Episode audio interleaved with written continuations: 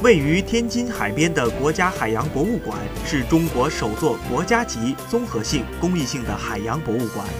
二零一八年底全面建成。国家海洋博物馆二零一二年十月通过国家立项审批，规划占地面积十五公顷，建筑面积八万平方米，是我国首座的国家级海洋博物馆，还将会成为我国收藏和保护、科研教育、研究科学。海洋文化交流和传播、旅游等功能于一体的国家级爱国主义思想教育基地。据了解，远古海洋、今日海洋、中华海洋文明是国家海洋博物馆的基本陈列，